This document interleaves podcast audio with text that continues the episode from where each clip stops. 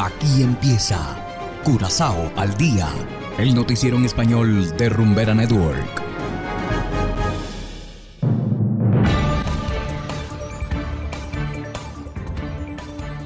Muy buenas tardes, estimados oyentes de Rumbera Network 107.9 FM.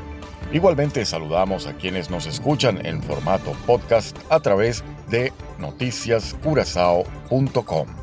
Hoy es jueves 17 de marzo de 2022 y a continuación presentamos los titulares. Quejas en Banda Bow por mala calidad del agua.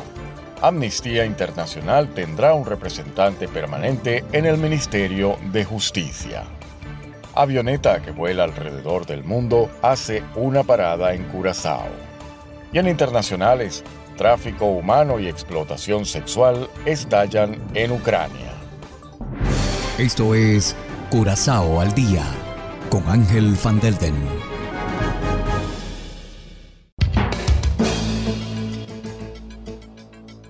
Empezamos con las noticias de interés local. Los residentes de Bandabou se quejan por la mala calidad del agua del grifo.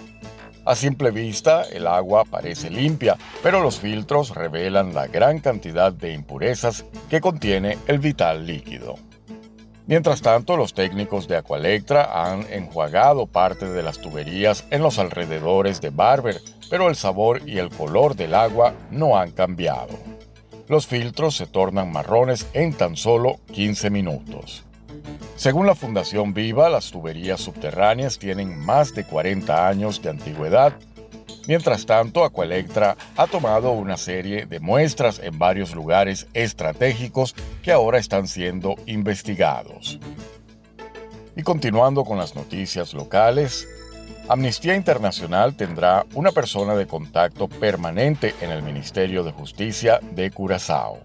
Esto es el resultado de una consulta entre la Organización de Derechos Humanos y el primer ministro Gilmar Pisas. El mandatario cree que Amnistía pone a Curazao en una perspectiva negativa en cuanto al tema de los inmigrantes venezolanos. Se dice que el país está violando los derechos humanos al detener a extranjeros venezolanos de manera injustificada. Según el primer ministro, una mejor comunicación debería evitar este tipo de informes. Amnistía Internacional no fue recibida por el ministro Pisas, pero tras la insistencia de la nueva secretaria de Estado, Alexandra Van Huffelen, esto ha cambiado. Y en materia de aviación, ayer aterrizó en Curazao una pequeña avioneta perteneciente a la organización Diamondo Air Rounding, basada en Suiza, cuyo objetivo es dar la vuelta al mundo. La finalidad de este proyecto es promover prácticas de sustentabilidad en la industria de la aviación. La avioneta, modelo DA-50, tiene previsto visitar 73 aeropuertos en 35 países durante su recorrido. Solo dos tripulantes realizan la travesía. Mañana viernes a las 10 de la mañana, la aeronave continuará hacia su siguiente destino en el Caribe. El viaje puede ser seguido desde la página web oficial diamondo-earthrounding.com. Y hacemos ahora una breve pausa y enseguida regresamos con más de Curazao al día. Curazao se mueve con 107.9.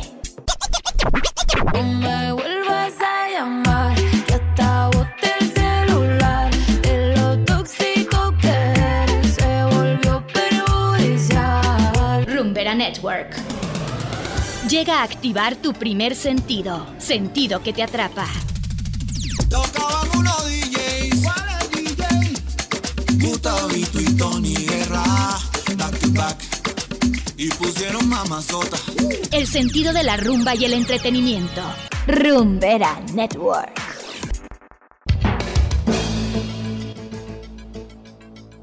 Continuamos ahora en el ámbito internacional. La Organización de las Naciones Unidas se concentra en alcanzar un cese al fuego en Ucrania ante un aumento de los refugiados e indicios de tráfico humano y explotación sexual.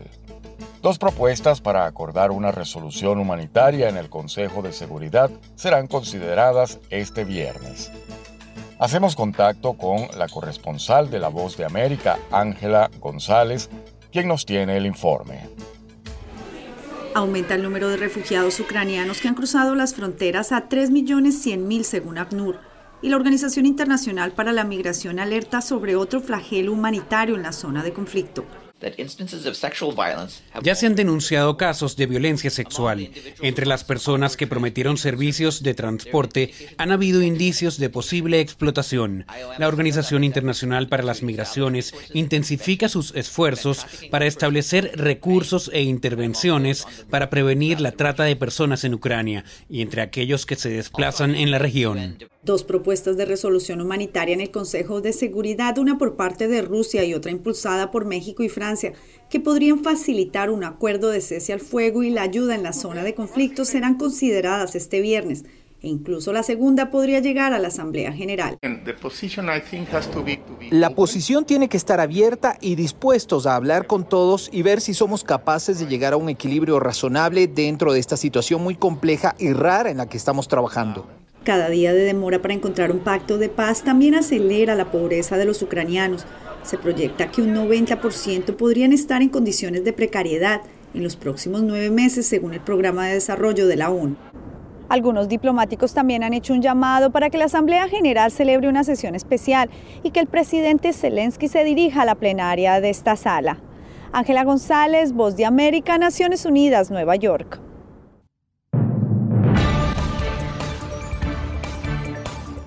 Y de esta manera llegamos al final de Curazao al día. Trabajamos para ustedes en los controles Saberio Ortega y ante los micrófonos Ángel Van Delden.